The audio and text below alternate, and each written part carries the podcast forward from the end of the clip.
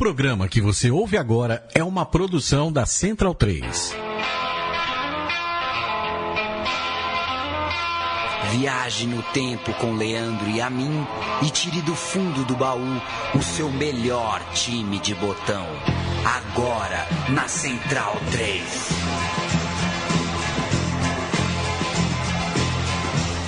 Aí o cara dá o play, começa o programa e, e, e, e fecha o roteiro.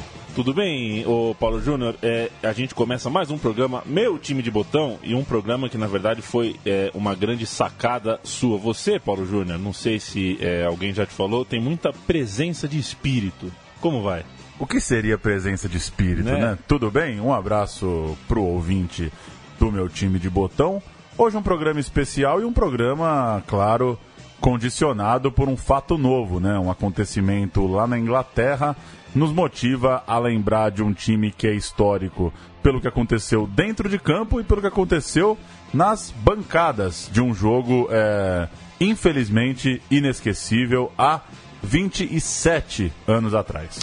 O programa Meu Time de Botão fala, portanto, do Liverpool da temporada de 88-89. O time foi campeão da FA Cup, a Copa da Inglaterra, e vice-campeão inglês depois de uma trama é, é, realmente das mais agônicas possível dentro de campo mesmo. Uma derrota na última rodada, nos acréscimos, jogando em casa e uma derrota para o Arsenal, que acabou campeão. Mas, evidentemente, o desastre de Hillsborough, que matou 96 torcedores em 15 de abril de 89, foi é, é, a data que, que tornou essa temporada realmente inesquecível para todo mundo do, do futebol, na verdade, né, Paulo Júnior? Agora, a gente vai ter uma abordagem aqui é, mais de bola e campo, como você gosta de dizer, né?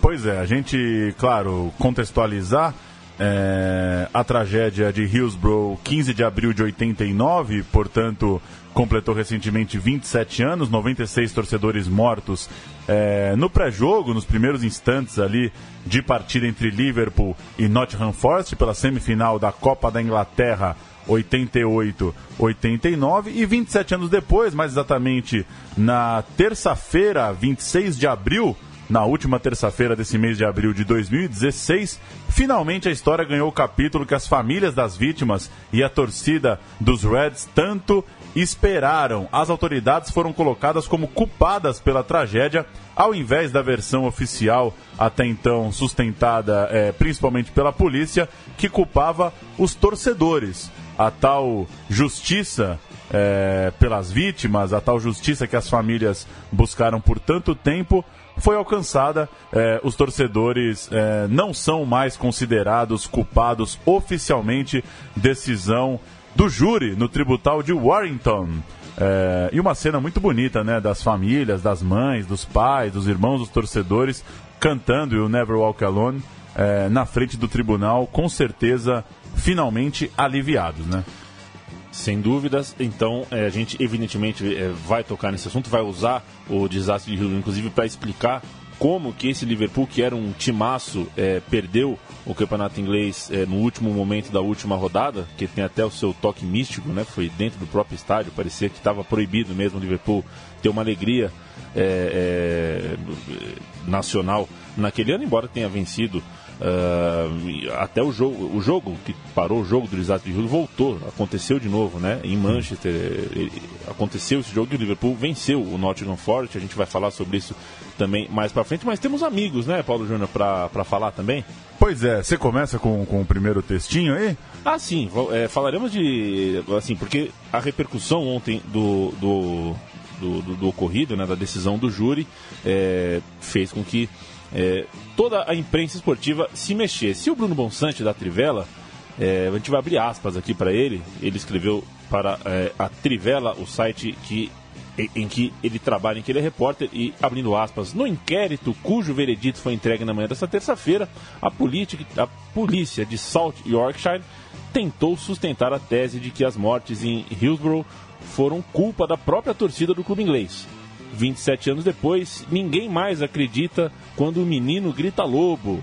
o júri, é, é, em um tribunal de Washington, determinou que a negligência da polícia foi responsável pelas 96 mortes e que os torcedores do Liverpool tiveram nenhuma responsabilidade, responsabilidade zero pelo que aconteceu. A decisão encerra, assim, três décadas, quase três décadas de agonia para as famílias daqueles que, agora podemos dizer com base legal, foram mortos pelas autoridades responsáveis por organizar aquela partida contra o Nottingham Forest jogo é, pela semifinal da Copa da Inglaterra daquele ano e jogo que marcou o início de uma, de uma relação nada boa entre a torcida do Liverpool e o jornal The Sun, que foi um dos que mais é, se colocaram a favor da versão da polícia, né?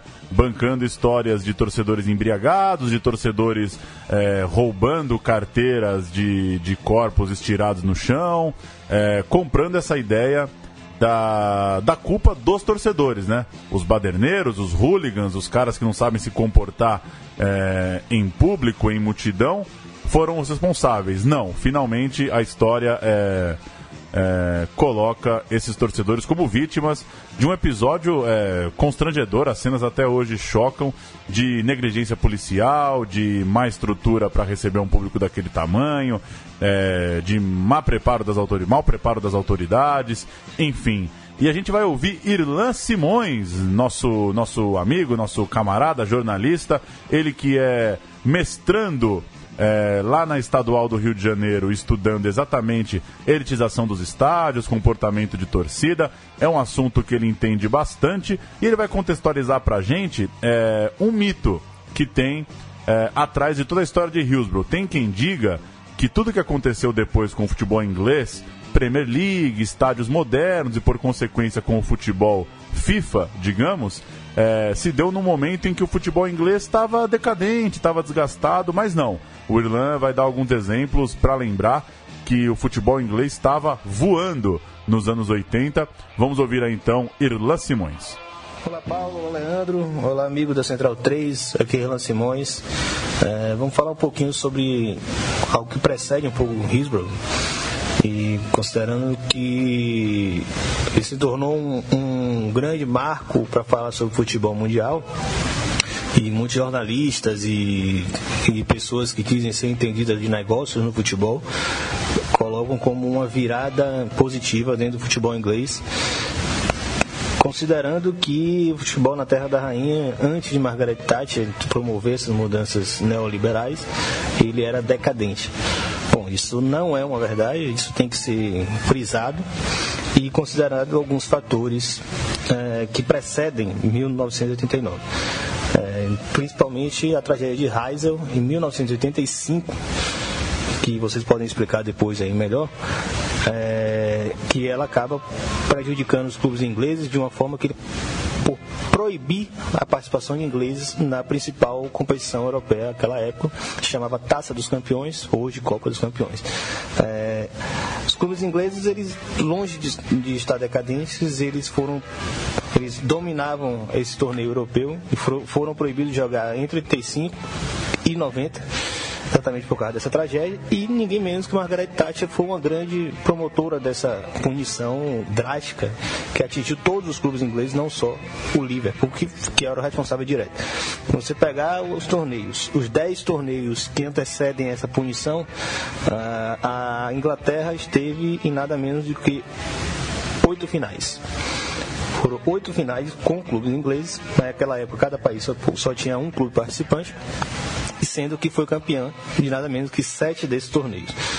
É, o outro, então, assim, os clubes ingleses não eram decadentes, não estavam decadentes, nem a nível local, nem a nível internacional. O outro elemento que falam muito era da queda de público. Porque a gente também tem que considerar dois elementos. Primeiro, a crescente mediatização do futebol, que causou uma queda de público no mundo inteiro, inclusive no Brasil. É, de certa forma, não afetou tanto a Inglaterra, porque manteve uma média de público de 20 mil, 22 mil na Champions League, na Premier League uma média maior do que a Alemanha, por exemplo, sempre foi um país que tem uma tradição de bons públicos.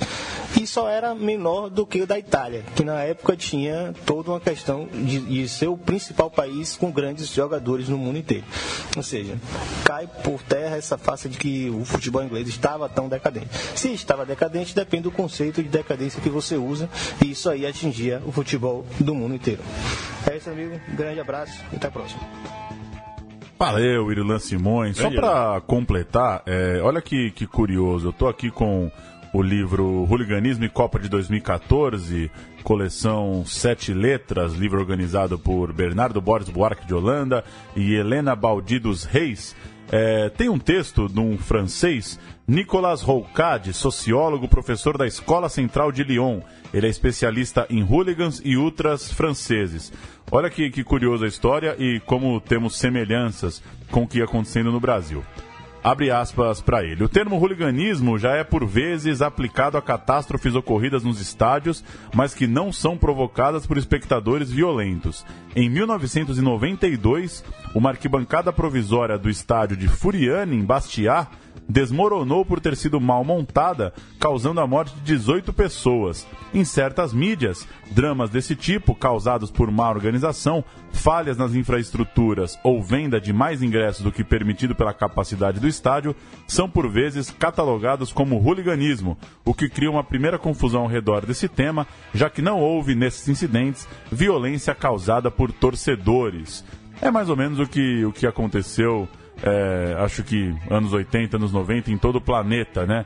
Toda, toda cena é, que destoasse da normalidade do comportamento ali para a tela da televisão, é, já era tratada como hooliganismo, como violência, como algo bárbaro. Né? Existe um padrão nessa construção de, de discurso e uh, os motivos disso a gente levaria horas aqui para para para ser justo, né? Levaria horas aqui de discussão e são muitas horas que o Irlan, por exemplo, se dedica é, em sua universidade para contribuir para esse tema, que é um tema que realmente não cabe em análises rasas. A gente está falando de, de, de, muita gente, de muito sentimento e de muitos interesses.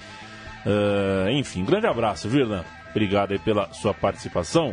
E a gente vai recuar um pouquinho no tempo, porque 24 horas depois do desastre de Heysel, isso em 85, é, na final da Champions League contra a Juventus, é, foi em maio, né, que, que o que Liverpool e o Juventus se encontraram, e o técnico Joey Fagan caiu. E daí em diante, Paulo Júnior? Caiu, é, nada a ver com a tragédia que matou 39 pessoas em Heysel, mas sim uma aposentadoria que já estava planejada do técnico do Liverpool. É, e quem assume é Kenny Dowlish. Ele é nomeado jogador e técnico é, naquela temporada que marca, como lembrou o Irlan, a suspensão dos times ingleses das competições europeias. O Liverpool naquele ano foi quase invencível. Era uma temporada especial, com o hooliganismo em alta e a Federação Inglesa tentando criar competições para preencher o vazio deixado pela falta de jogos internacionais. Criou, por exemplo, a English Super Cup e a Full Members Cup. Além disso, outra coisa curiosa daquele ano, a primeira metade da temporada não teve transmissão da TV por um embrólio entre Football League e as redes de televisão. No fim, Dalglish, escalado por ele próprio no jogo decisivo contra o Chelsea em Londres, fez o gol do título inglês, dois pontos à frente do rival Everton, num ano que marcou a única dobradinha da história do Liverpool. Ganhou Liga Inglesa e ganhou FA Cup. Aliás, a única derrota em casa dos Reds na liga foi para o Everton, para o grande rival que tinha o artilheiro da temporada naquela ocasião, Gary Lineker, um senhor atacante, né? É verdade que o Gary Lineker nunca fez uma falta na carreira? Tem uma lenda dela. Tem essa lenda? Não conheço. É, quem, quem souber aí melhor, é, que, que procure no Google. Eu não vou procurar, vou ficar com essa lenda para mim. Que ninguém me desminta se souber que ele fez alguma falta na vida. E o Everton tinha bom time também é, é, um dos que sofreu com essa punição, né? De não poder jogar as competições europeias, porque no ano seguinte o Everton deu o troco e levantou o troféu, superando o Liverpool em nove pontos. Em 87, 88, o Liverpool reconquistou a taça com nove pontos para cima do Manchester United. Então chegamos à temporada 88-89, que é a temporada que a gente vai detalhar um pouco mais nesse programa. Que é o nosso objeto principal é, de diversão hoje no estrelão da Central 3. Depois de uma fase não tão boa na Itália, na Juventus de Turim, o galês Ian Rush, que havia jogado quase uma década no Liverpool, voltou a casa, voltou a Anfield com uma transferência que era recorde para um clube inglês na época, 2,8 milhões de libras esterlinas. O começo da temporada é, marcou também um novo esquema que o técnico Kenny Dalglish aplicou ao, aos Reds, ao time vermelho. Agora é, usando um 4-3-3 para que coubessem os três atacantes: Rush, o irlandês Aldridge e o Birdsley. Ainda assim, Paulo Júnior, mesmo na parte de cima da tabela, a campanha do Liverpool tinha momentos de irregularidade, com muitos empates e fechando o ano, na verdade, a metade da temporada, né? portanto, fechando o ano, chegando ali é, em dezembro, janeiro, no terceiro lugar, seis pontos atrás do líder Arsenal. Não esqueça mais desse time, não esqueça do Arsenal que ele vai até o fim do meu time de botão, é, lado a lado com este Liverpool. E um ponto abaixo do segundo colocado, o Norwich. A boa notícia é que o meio-campista Jan Moby, se eu não me engano, dinamarquês, preso por dirigir embriagado em outubro, acabou solto após cumprir apenas metade da pena que é, lhe haviam imposto de três meses. Ainda nesse ano de 88, veio a eliminação na Copa da Liga é, depois de tirar o Arsenal num replay após um empate sem gols, o Liverpool caiu para o West Ham, derrotado por 4 a 1 em Londres. O ano de 89 vira temporada, inverno na Europa, começa com derrota por 3 a 1 logo em 1 de janeiro para o Manchester United em Old Trafford. A gente tem o gol de Barnes nesse 3 a 1 é isso? Exatamente, vamos lá.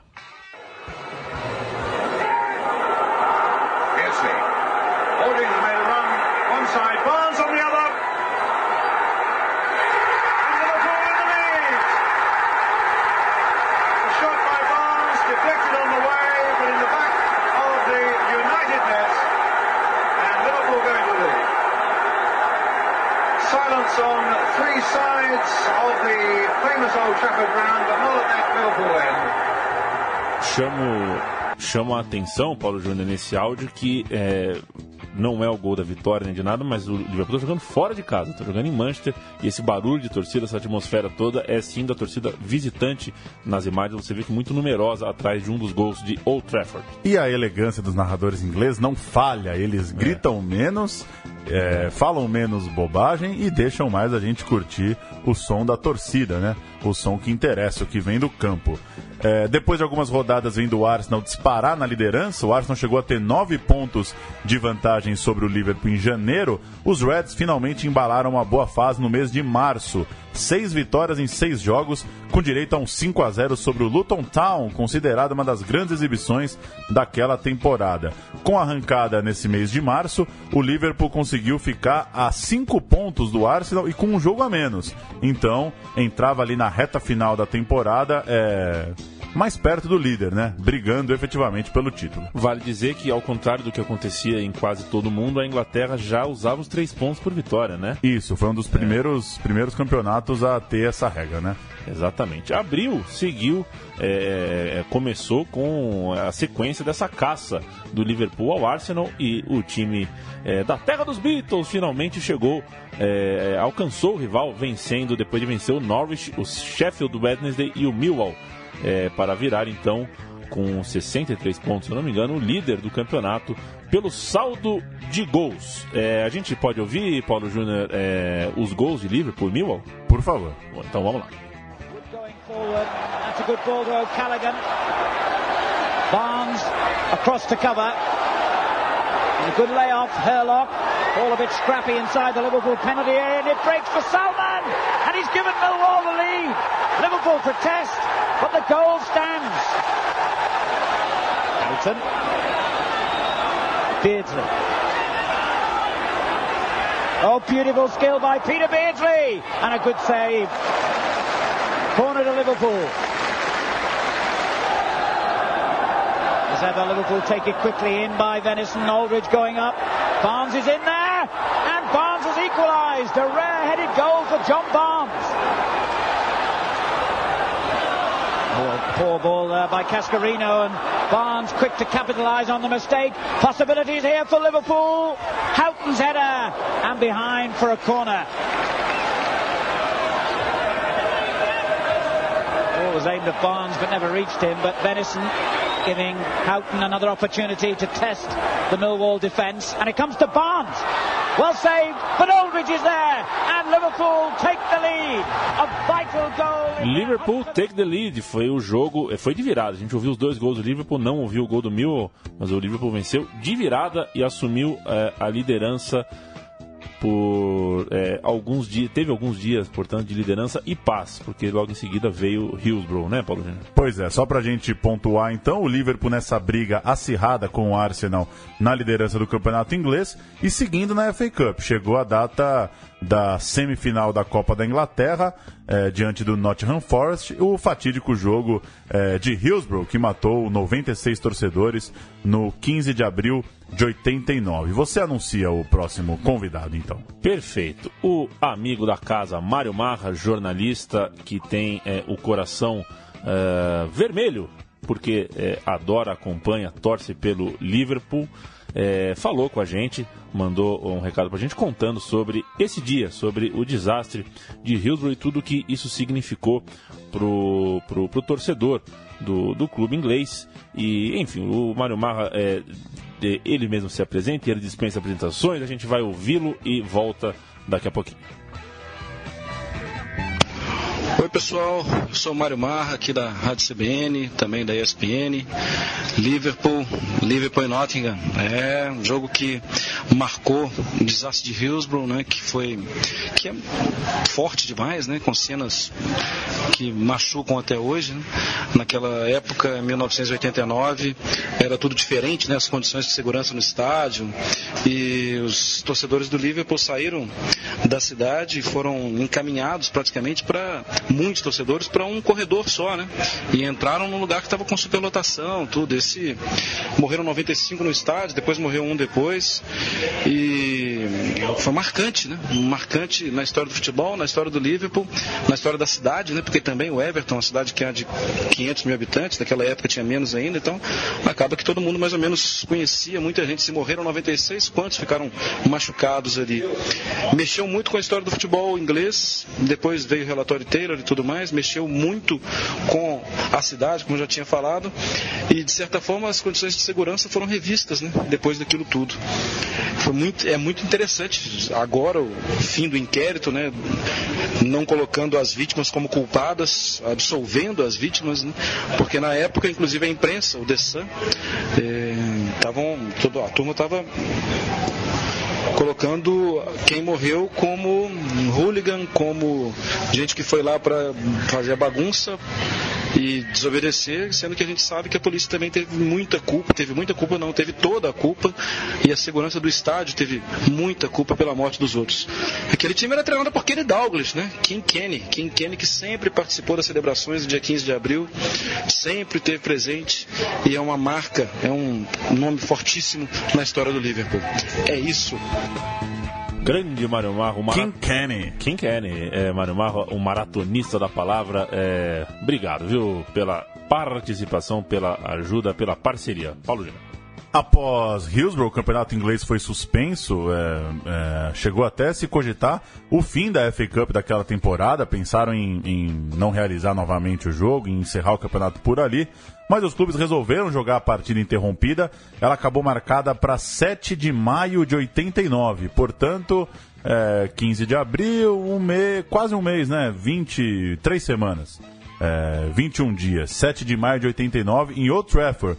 Vitória do Liverpool por 3 a 1 dois gols de Aldride e um gol contra de Loss, sendo que o Webb descontou para os derrotados. A gente tem áudio desse jogo, então, é, a, o retorno da FA Cup, o jogo remarcado após a, toda a tragédia que aconteceu em Hillsborough. Vamos ouvir aí. A gente primeiro vai ouvir o pré-jogo, um silêncio, a gente vai ouvir um minuto de silêncio. Isso é, é bom, né? Muito bom isso. A gente vai ouvir um minuto de silêncio e, em seguida, o primeiro dos gols do Liverpool na partida. Vamos lá. 39,000 people turned up to see the game. But this was more than a football match.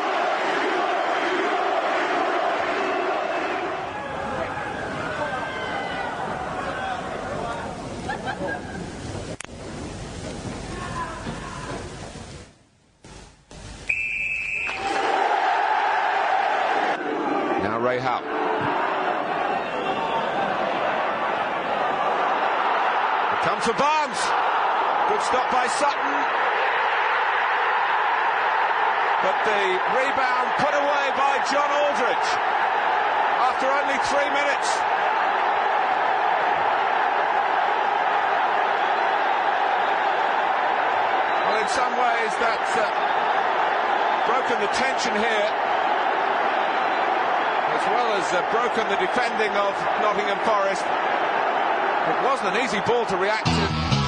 Botão por botão.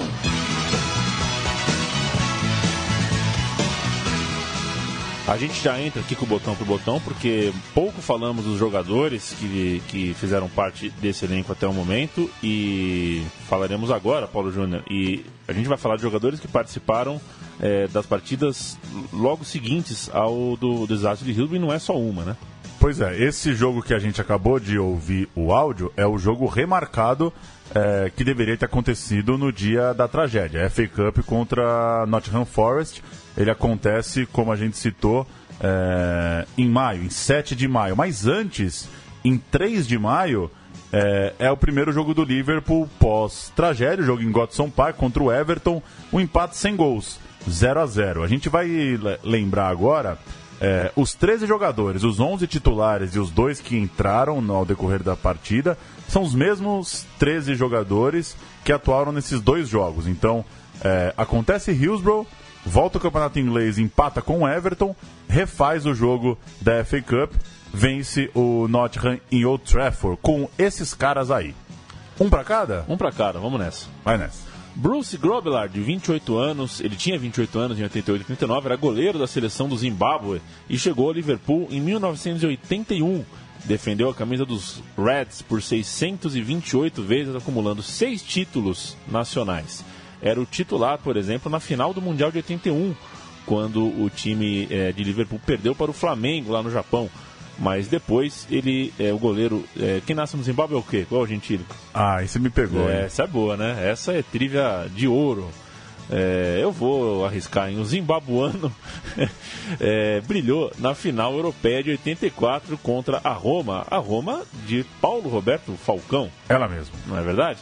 Quando, é, na ocasião, é, desconcentrou os italianos Bruno Conte e Francesco Graziani na disputa por pênaltis. Era um goleiro engraçadinho, ainda por cima. Há quem diga que o Dudek, goleiro do Liverpool na final contra o Milan, aquelas dancinhas que ele fez em cima uhum. da linha eram inspiradas é, no Grobelar.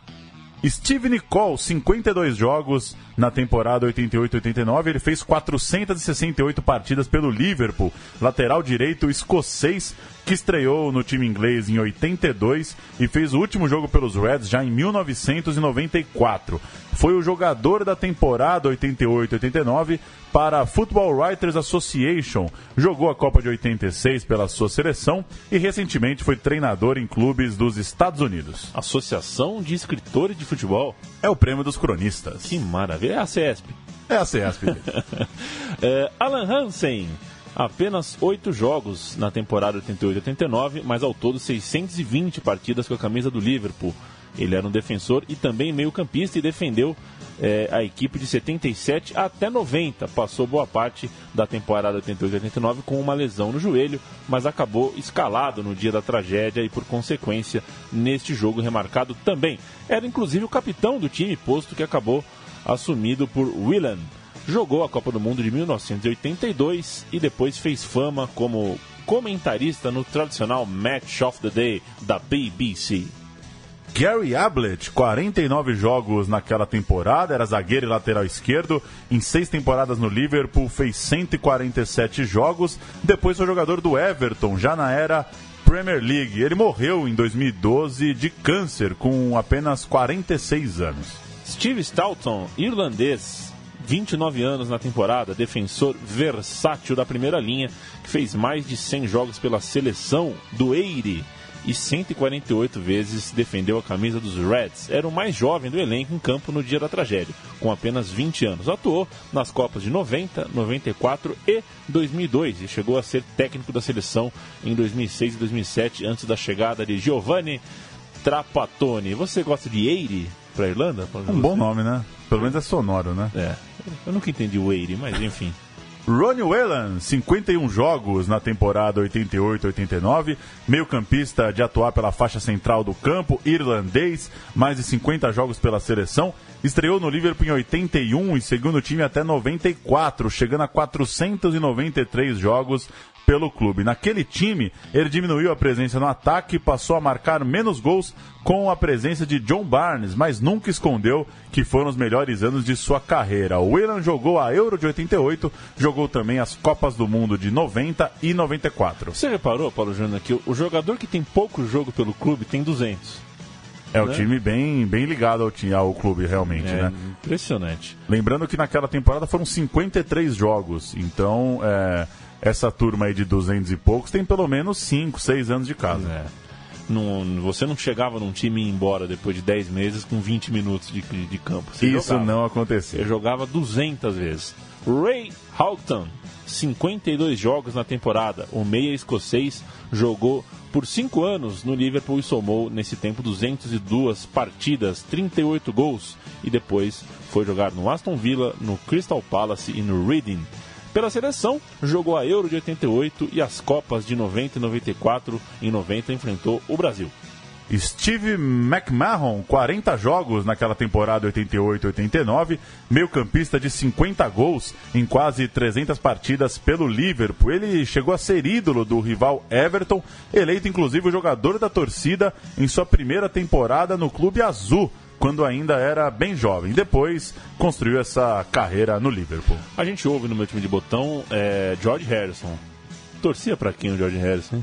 Ah, essa é com você, né? Essa é a resposta, fica com o nosso ouvinte é, é, fiel, Rodrigo Borges, que sabe muito bem que George Harrison só torcia por é, u- uma equipe.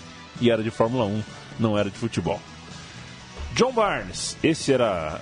Esse é um dos botões graúdos, né? 44 jogos na temporada, um meio atacante fortíssimo, nascido na Jamaica, que atuou por 10 temporadas em Anfield, fazendo nessa, nesse período 108 gols e 407 jogos. No fim da carreira, já no final dos anos 90, atuou também por Newcastle e Charlton.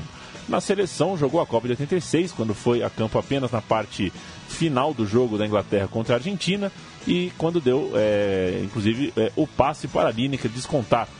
Ainda marcou um golaço em 84 no amistoso contra o Brasil no Maracanão, quando os ingleses venceram por 2 a 0.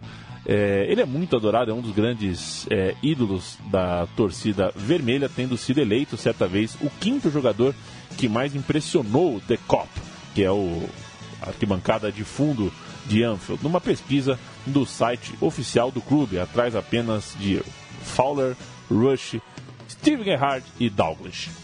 Peter Birdsley, 51 jogos na temporada. É, o atacante fez 175 partidas e, 30 e 59 gols pelo Liverpool em quatro anos que ele passou em Anfield. Jogou também muito tempo no Newcastle, rodou bem pela Inglaterra, jogou também no Everton, jogou na dupla de Manchester, no Bolton, no Fulham, entre outros, e disputou ainda as Copas de 86 e 90. Pra gente terminar o time titular, o John Aldride, 47 jogos e 31 gols naquela temporada, o atacante que esse fez pouco, hein? Só jogou 104 vezes pelo clube, mas deixou sua marca com 63 gols, mais de meio gol por jogo. Natural de Liverpool, ao contrário do que eu falei no começo do programa, chamei o cara de irlandês. Mas jogava pela Irlanda. É, exato. Ele defendeu a seleção da Irlanda e se tornou o primeiro jogador é, não basco a atuar pela Real Sociedad.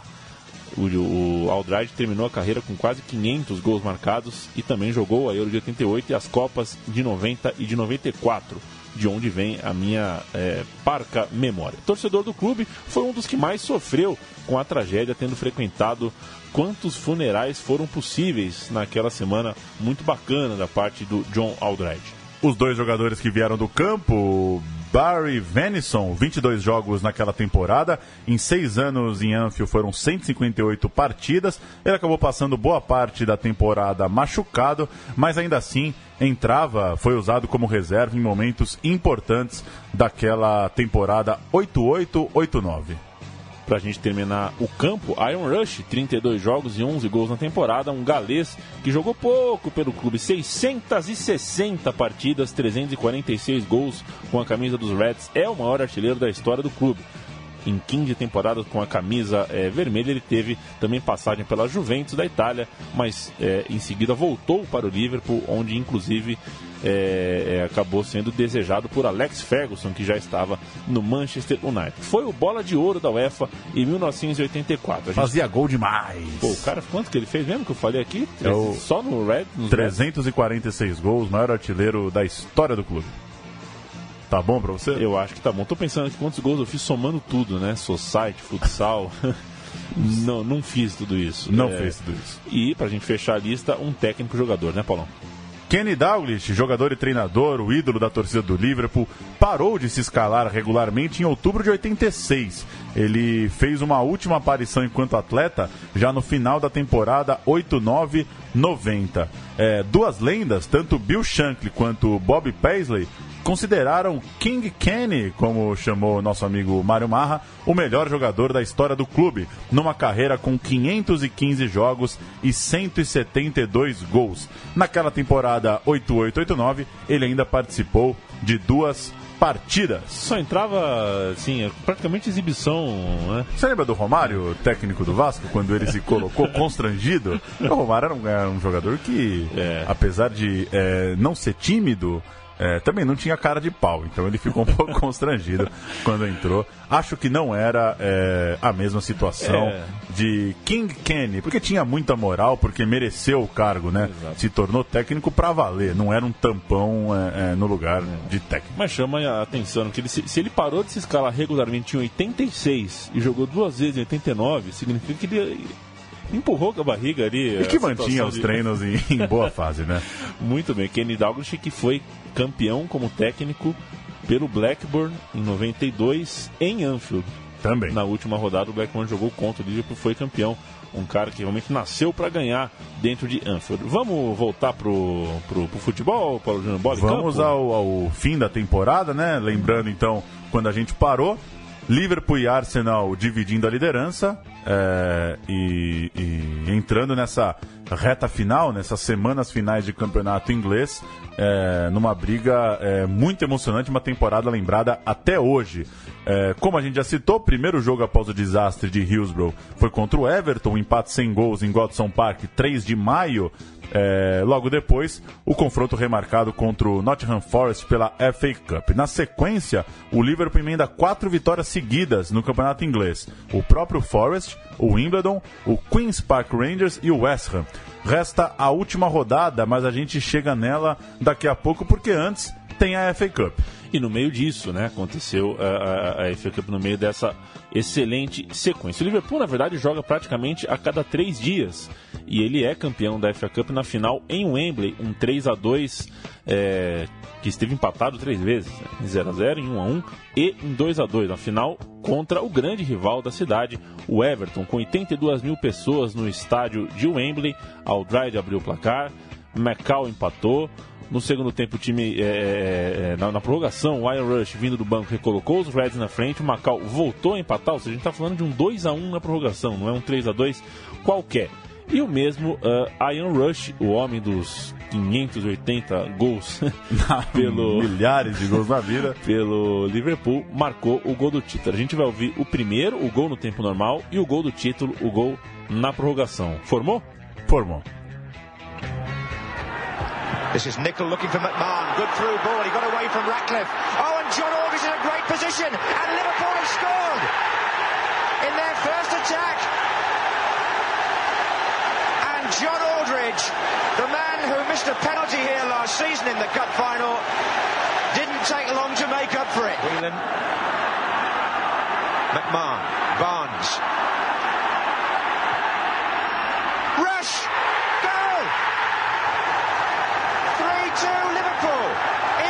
Gets his second. And this now becomes one of the most dramatic FA Cup finals of recent times. It's going to be Steven.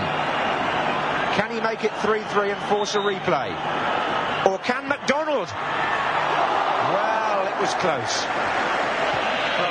And Liverpool have won the FA Cup and in a fine, dramatic final, surely lifted the spirits of a whole city. Liverpool campeão da FA Cup. Acho que é, é, se fosse para escolher uma taça para uma FA Cup para ganhar, eu acho que seria essa mesmo. Depois do que aconteceu em Hillsborough, essa taça tinha que ficar em Liverpool. Quanto você pagaria para estar tá na arquibancada na hora desse gol aí do Rush é. com, com esse ecoar? É, nem me fala, viu, Paulo Júnior, que dói. E quantas lágrimas não devem ter rolado na hora desse gol, né? Que loucura, né? Uma, uma final contra é, o grande rival, coisa de um mês depois da tragédia histórica. Voltando agora para a Liga, né? Voltando para a Liga, 26 de maio, a taça, uma taça já garantida, mas faltava a taça do Campeonato Inglês para ser conquistada. 26 de maio, o aguardado último jogo da temporada, em casa, para confirmar o título depois de uma temporada é, é, realmente trágica. O Liverpool recebeu o Arsenal com 3 pontos de vantagem e 4 gols de saldo. Isso significa dizer que podia perder por um gol que ainda assim continuaria na frente pelo saldo de gols. Ou seja, o, Arsenal é, fora de casa tinha que vencer por 2 a 0. O curioso era que o jogo estava marcado anteriormente para 23 de abril. Mas como aconteceu o desastre de Hillsborough, a, a tabela do campeonato sofreu várias alterações, o campeonato parou, teve vários adiamentos. Calhou desse jogo ficar para a última rodada e era de fato uma final, um confronto direto valendo o título ou um ou outro, Paulo Júnior. Rush, herói do título da Copa, foi escalado como titular no lugar de Birdsley.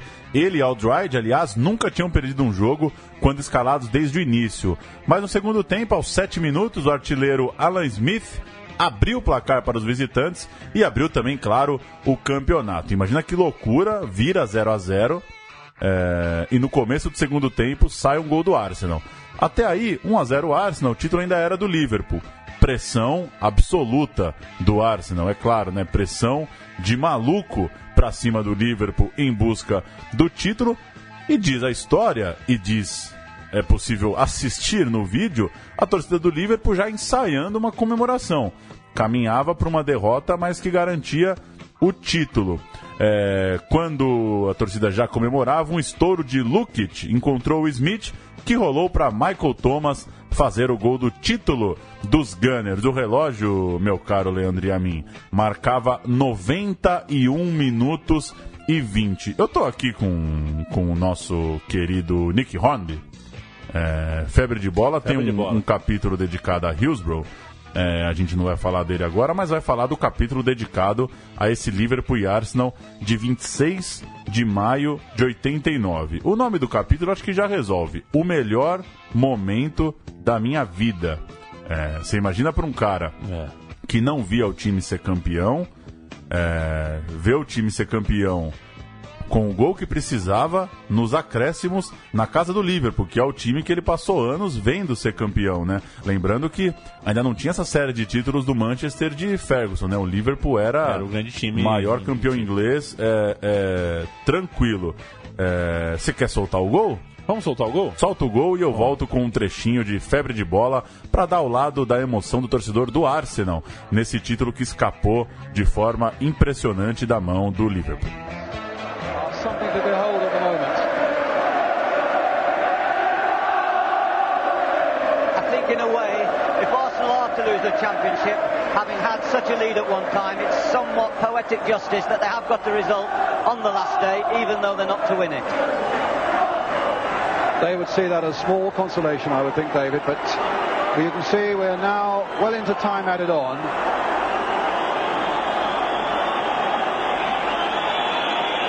Just a few seconds away now for Kenny Dalglish. Unless Arsenal can mount something absolutely spectacular in the few seconds that remain. Nichols in there, Barnes is in there. Adams has stopped him Barnes has beaten Adams. Aldridge is waiting at the far side. Adams is after his man, but Barnes will not be denied. Yes, he will by Richardson moment ago, down and injured. Arsenal comes streaming forward now, and surely what will be their last attack. A good ball by Dixon, finding Smith. But Thomas charging through the midfield. Thomas, it's up for grabs now. Thomas, right at the end. An unbelievable climax to the league season. Well into injury time. The Liverpool players are down, absolutely abject.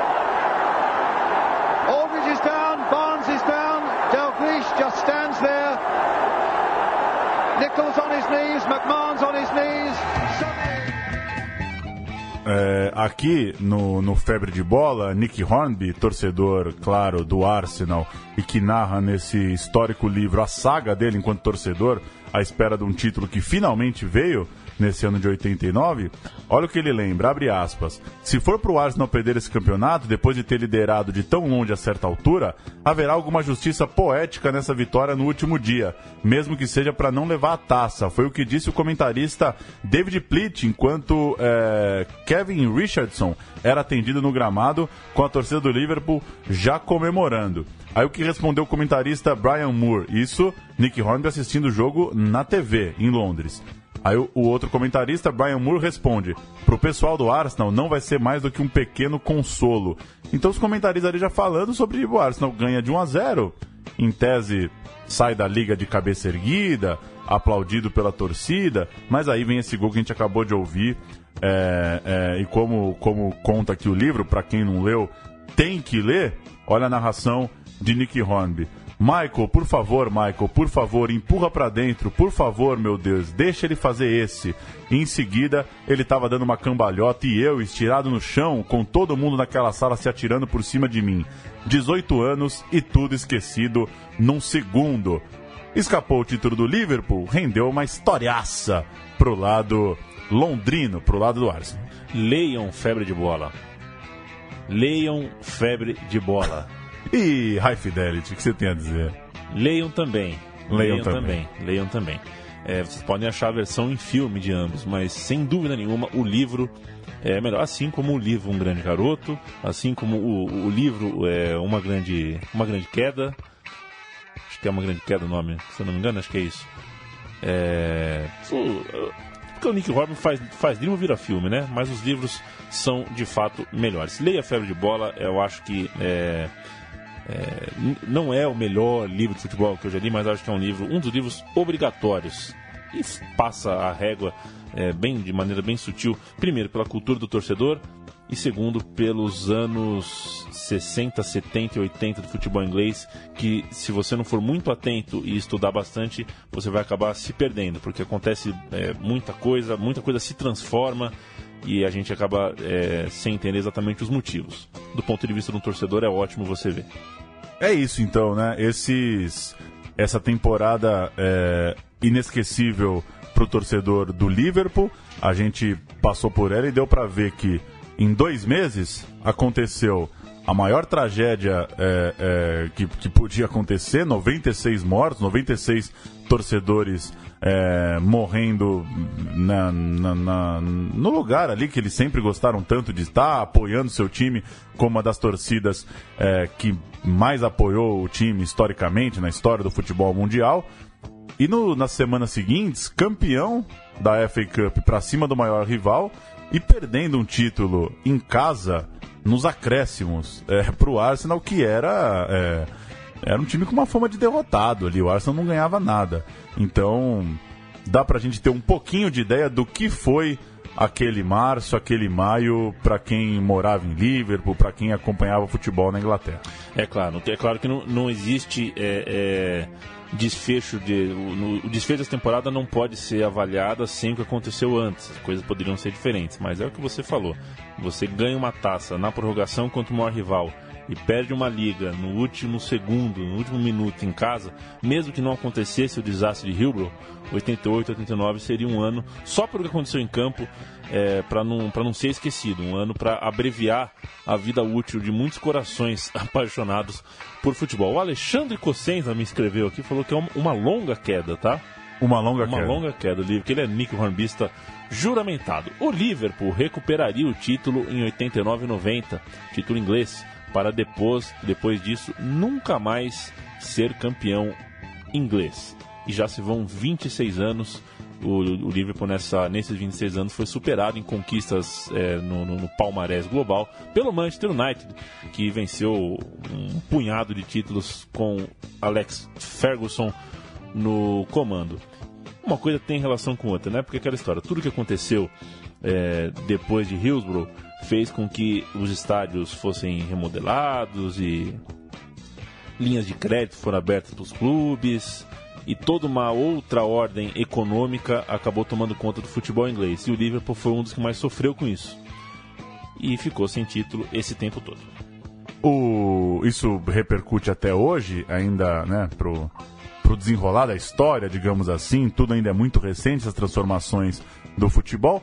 Como você disse no começo, a gente não tem a pretensão aqui de começar a analisar é, o que fez, o que fez a, a, o governo inglês, o que foi o relatório Taylor. A gente precisaria de um outro momento para isso, mas é, como disse aí um pouquinho o Irlan, como lembrou o Marra, como a gente contou um pouquinho, é, acho que serve como, pelo menos, empurrão para quem quiser entender um pouco mais o que Hillsborough representou né, para a transformação do campeonato inglês, para a identidade do Liverpool, é, para quando Gerrard chora que não conseguiu dar o título de novo para o clube é, em que ele era torcedor na época, né? Entender um pouco mais esse contexto, entendeu a grandeza do Liverpool, né? A gente. Nenhum time na história do futebol mundial passou 100 anos, 120 anos ganhando tudo. É, mas quando se cobra o Liverpool, né? Quando cobra que o Liverpool tem que ter time bom, tem que ter time é, brigando ali pelo título, ano sim, ano não, jogando competição europeia de forma consistente, é porque foi um timaço nessa, nesse, nesses anos 80. É, e não fosse a suspensão dos cinco anos, né? É, fora das competições europeias, quem sabe Liverpool não teria mais Copa dos Campeões, Everton, quem sabe, não teria beliscado ali uma, uma Champions League. Enfim, a história que, que, é, que é muito marcante e que repercute até hoje, tem muito a ver com a transformação do futebol que a gente ainda está vendo acontecer. Anfield ainda está do jeito que era. É, claro, com mais restrições, com mais gente sentada, com preços exorbitantes, com uma fila de espera para se tornar dono de uma cadeira que chega a 20, 30 anos, é, com várias nuances desse futebol de mercado que a gente vive hoje. Pelo menos a lata do estádio ainda é, é, é, é digamos, aos mesmos moldes. Veremos quanto isso vai durar, né? Paulo Júnior, muito obrigado pela parceria, viu? Valeu! O programa Meu Time de Botão. Volta em breve, você fica de olho, enquanto isso ouve todos os outros que você. E você sabe é, a bucha que você já se meteu, né? É? A torcida do Everton já Agora começa querer, a né? cobrar né? O meu é. time de botão do Everton de Gary Lineker. Vamos fazer uma pesquisa qual temporada vocês preferem, porque foram muitos Evertons vencedores. Talvez o Everton de 33, por que não? Aquele era bom, né? Aquele de Everton de 33 era muito bom. Nick, Calton e Buzz na ponta direita. Que baita time. Uh, chega de cascata, Paulo Júnior. É, a gente volta sempre. A gente volta na semana vindoura com mais um time, com mais uma esquadra, com mais um treinador, com mais uma taça. Nem sempre com mais uma taça. Nem todos os times de botão são times vencedores. O Matias até brincou com a gente aqui, pô, tem que ser time campeão, não sei o quê. Nem sempre. Tem, Nem time, sempre. tem time que marca, independente de ter sido campeão ou não. Essa é uma das grandes histórias do futebol, sem dúvida. E pra gente foi um barato falar sobre o Liverpool de 88 89. Espero que para você também tenha sido legal ouvir. Um grande abraço, até mais.